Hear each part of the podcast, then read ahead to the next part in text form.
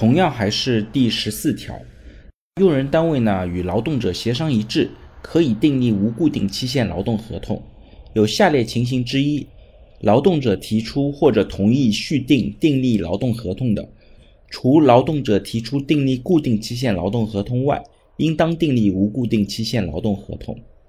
那第一类情况呢，是劳动者在该用人单位连续工作满十年的。